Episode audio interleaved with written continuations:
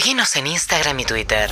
arroba urbanaplayfm Muy bien, eh, saludo a Martín Tetaz, economista, diputado del radicalismo aquí en la Ciudad de Buenos Aires. ¿Qué tal Martín? Buen día. Buen día, María. Buen día a todos los que están en la mesa. ¿Cómo están? ¿Todo bien? Buen día. Pero muy bien. Bueno, vos fuiste uno de los primeros que alertó que los números de cantidad de habitantes de La Matanza no te parecía que, que- que no iba a cerrar mucho la comparación, sobre todo 2010-2022 del censo. Es, es una historia linda porque una persona que trabaja dentro del INDEC llama un día, me dice, ¿tenés tiempo para tomar un café que te quiero contar una historia? Y me cuenta que cuando se hizo el censo 2010, que muchos se van a acordar, eh, fue el censo que murió Néstor. Sí, claro. la muerte de Néstor. Entonces, en muchos lugares, lo pensaron, los que estaban haciendo el operativo eran militantes. Y pensaron que se iba a levantar el operativo por la muerte de Néstor. Y levantaron y dejaron de, pedir el- de, de el censo y hacer el operativo. Entonces, por esa razón, quedó abierto el censo durante una semana para que completaran los formularios los que habían levantado y habían dejado de medir eh, cuando se enteraron de la muerte de Néstor. En- con, con esa oportunidad de tener abierta la ventana para seguir cargando censos, alguien se avivó con la matanza, porque acá siempre hay uno más rápido, más rápido que Ferrari, y, empezó a cargar gente. Eh, entonces, en, en viviendas que tenían cuatro metían cinco sistemáticamente, empezaron a inflar, a, darle el inflador y metieron más de 400.000 personas más de la que tenía la matanza. Entonces, cuando me cuenta esto, yo primero lo, lo hago un informes en el Congreso para que vengan a explicar esto, y automáticamente lo denuncio en las redes sociales y empieza a mirar, mucha gente empieza a mirar los datos. Por ejemplo, Mauro Infantino, que es uno de los que Sí. más datos ha mirado durante toda la época del COVID. Si ahora se armó un grupo como en la época del COVID que dialogan mucho a través de Twitter e intercambian este, datos bastante precisos, eh, como había en la época Exacto. del COVID. Exacto, y ese mismo grupo empezó a descubrir datos insólitos de la matanza. O sea, si fueran ciertos los datos de población que había dado el censo 2010, como dividías con una población que estaba artificialmente inflada, te daba, por ejemplo, la tasa de vacunación más baja de toda la provincia de Buenos Aires. Pero también te daba la tasa de muertos por COVID más baja de toda la provincia de Buenos Aires. O sea, era el extraño Claro, lugar porque La dividís Matanza. la cantidad de muertos por la cantidad de habitantes y te, si la, Claro. cantidad de habitantes está muy inflada, ¿no? Eh, Claro, la tasa de mortalidad te daba baja en la matanza, pero paradójicamente también la tasa de vacunación era baja en la matanza. Era el único lugar la matanza donde los tipos tenían un gen que evidentemente no se enfermaban. Lo mismo te daba cuando dividías, por ejemplo, el padrón electoral. Resulta que la matanza era el, el distrito con menos tasa de votación de todos los distritos, pero no es que vos decías, entonces la población es joven, pero ibas a buscar la población en, en la escuela y también te daba la tasa de escolaridad más baja de toda la provincia de Buenos Aires. Entonces, los datos eran insólitos y se terminó de confirmar hace un par de días cuando sale publicado, ahora con todos los ojos puestos sobre la matanza, no pudieron hacer trampa. Entonces, cuando se publica el dato de la matanza, resulta que efectivamente habían proyectado, de acuerdo a los datos del 2010, que hoy había una población de 2.370.000 personas y terminó habiendo 550.000 personas menos de la que había proyectado el propio IPEC con los datos del 2010. claro, porque en base a cómo viene creciendo van ajustando también lo que es el reparto de coparticipación. O sea, ¿cuál es el sentido de Claro. inflar la, la cantidad de habitantes, percibir más fondo de coparticipación? Exactamente. En, en- en estos 11 años, la matanza se llevó 34 mil millones más que en realidad le tocaban al resto de los municipios. Por eso nosotros ahora estamos haciendo un pedido con toda la gente de Evolución Radical de la provincia para que primero Kicillof inmediatamente cambie el índice de coparticipación desde hoy, ya le toque más al resto de los municipios y menos a la matanza. Ah, eso podría... además que Sí. ¿Eso no es automático, todas- no es un además que porcentaje? los 34 mil millones acumulados, ¿no? Ajá.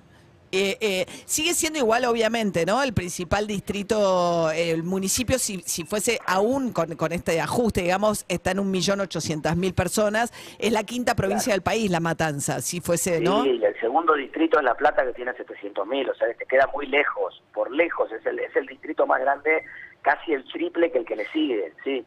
Ah, ¿El segundo cuál dijiste? La Plata. ¿La Plata? La Pla- sí. Ah, mira.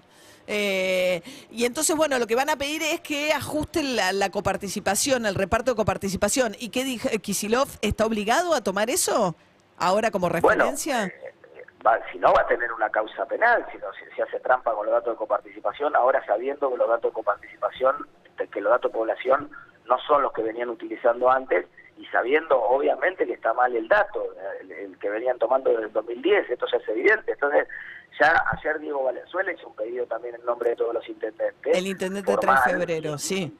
Y se, van, y se van a empezar a acumular los pedidos Sí. a todos los intendentes que tienen que defender la plata de su propio municipio para poder además cobrarle menos impuestos a la gente que vive en esos municipios o hacer más obras. Digamos, entonces eh, va- la presión va a ser tan grande que en un momento van a tener que ceder. Estamos hablando con Martín Tetas. Y bueno, aprovecho y te pregunto, empezaste a ser de los más vociferantes sin ser del PRO, porque Patricia Burrich venía planteando algo parecido. Decís, tenemos que juntarnos sí o sí con Milei o el candidato que lleve Milei en la provincia de Buenos Aires. Vos sos economista. ¿Vos, vos creés en las ideas de- económicas de Milei? Por supuesto que no. Yo creo que las ideas económicas de Milei no funcionan en ningún país del mundo, que son malas. Tampoco propuse juntarnos con Milei. Estas cosas son El candidato insólitas. de Milei, dije. Porque Milei va a ser No, candidato no. a la presidencia. Claro, pero yo no propuse, lógico, yo no propuse juntarnos con nadie. Yo lo que propuse es un acuerdo institucional para convertir la elección de octubre en un balotaje.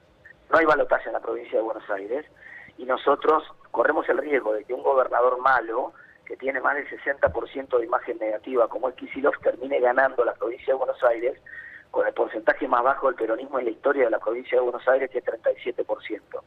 Entonces, la- la- lo que yo propuse es muy simple, muchachos, usemos la paso como una primera vuelta y convirtamos en la práctica a la elección de octubre en un balotaje que es de mano a mano Kicillof contra el mejor opositor.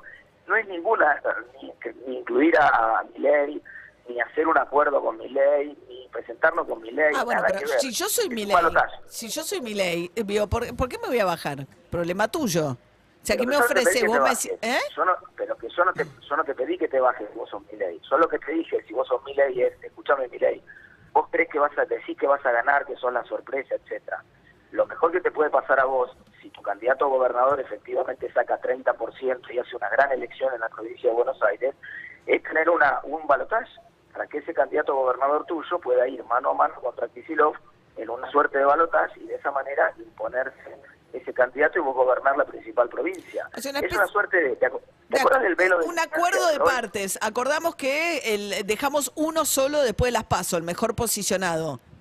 Exacto, y la razón de incentivo compatible, que es la que hace que esto sea posible y interesante para cumplirlo, es lo que vos recordarás desde de tus estudios de ciencia política, lo que se denomina el velo de ignorancia de Rawls. John Rawls decía que vos tenías que hacer los acuerdos institucionales antes de saber de qué lado de la distribución del ingreso ibas a estar, porque entonces ibas a ser justo de acuerdo a la evaluación de cómo había que distribuir. El mismo punto se plantea acá. El acuerdo yo lo estoy planteando antes de saber quién va a ser el mejor opositor. Si no, claro, nadie va a querer acordar a la Ahora, de la paso. A pesar eh, de que, de que hay un antecedente. Martín. Soy David Cayón. Sí. ¿Qué dicen, qué dicen desde el PRO de esto? Porque una cosa es pedirle a, a- a los- al resto de las fuerzas políticas que digan, bueno, si a usted no le va bien, bájense este, y apoyemos solamente al que le va mejor. Ahora, el PRO no, yo no escuché a nadie del PRO decir, bueno, sí, estamos de acuerdo. Yo creo que están todos en la misma línea, pero con distintos matices. Por ejemplo, eh, muchos han planteado, algunos han planteado directamente conversar con Milei por la razón de que Milei va a tener cerca de 20 diputados en el próximo gobierno y por lo tanto va a ser fundamental para el quórum, entonces que había que tener una buena relación y empezar a conversar. Otros han planteado como Vidal la preocupación que yo comparto de que, la, de que si perdemos la elección de la provincia de Buenos Aires, entonces es muy probable que la presión sobre el balotaje 15 días después nacional sea altísima, con todos los intendentes de la provincia jugando en contra y que entonces hay que preocuparse y tratar de atacar ese problema y asegurar la provincia de Buenos Aires primero. Yo veo a todo el PRO en una sintonía que hay que encontrar una solución a este problema. Yo hice una pregunta concreta, si alguien tiene una mejor, bienvenido, yo lo escucho. ¿Vos vas a ser candidato de provincia al final? Porque el radicalismo, que yo sepa, no sé quién es candidato a gobernador. Eh, por el PRO tienen a Santilli y a Ritondo por ahora. Mira, es un punto de llegada la candidatura. Yo hago política al revés que la política tradicional. Nosotros caminamos toda la provincia de Buenos Aires primero. el No, bueno, pues sos diputado por la ciudad de Buenos Aires, Martín. O sea, tendrías que cambiarte de distrito, digo. El mismo Kisilov era diputado de la ciudad de Buenos Aires antes de ser gobernador, así que no, no es un argumento con el cual me voy a enganchar. No tiene. es- No, no, no, pero quiero parece- decir, no, no, a ver, no, no era eso. No o es sea, para el trámite. Vidal era la vicegobernadora, No la vicejefa de la ciudad, digo, hay un montón de ejemplos. Lo digo por el No sentido que de... hacer ningún. Vos sos de no La Plata, sentido, no vos sos platense. Claro, no hay que hacer ningún trámite. Toda mi vida viví en La Plata, soy de La Plata, eh, le puedo dar un curso a Kicillof de dónde quedan las diagonales que todavía se pierden cuando tiene que llevar a los chicos a la escuela, así que no tengo ningún problema. Eh, al contrario, si, si- hay si hay hace 30 años que no hay ningún gobernador de- del bonaerense, que en ese que si fuera esa la razón, creo que sería el más bonaerense de todos los que están dando vuelta, pero ese es un punto de llegada. Bien. Todavía hay que convertirse, yo lo que quiero es que el radicalismo presente un candidato competitivo a gobernador que empuje la candidatura de Juntos por el Cambio para asegurar que el próximo gobernador sea de Juntos por el Cambio. Si en el punto de llegada, que es junio de este año, cuando hay que cerrar la lista, yo soy competitivo, voy a ser candidato, pero si no, no, no, no, no tengo ninguna aspiración personal de figura. Bien. Martín Tetas, eh, candidato a diputado, no, candidato, diputado del ra- de Evolución Radical en la ciudad, de, por la ciudad de Buenos Aires por ahora, pero platense. Gracias, Martín. Muchas gracias, buen día. Hasta luego, buen día. 8.53 de la mañana. Urbana Play 104.3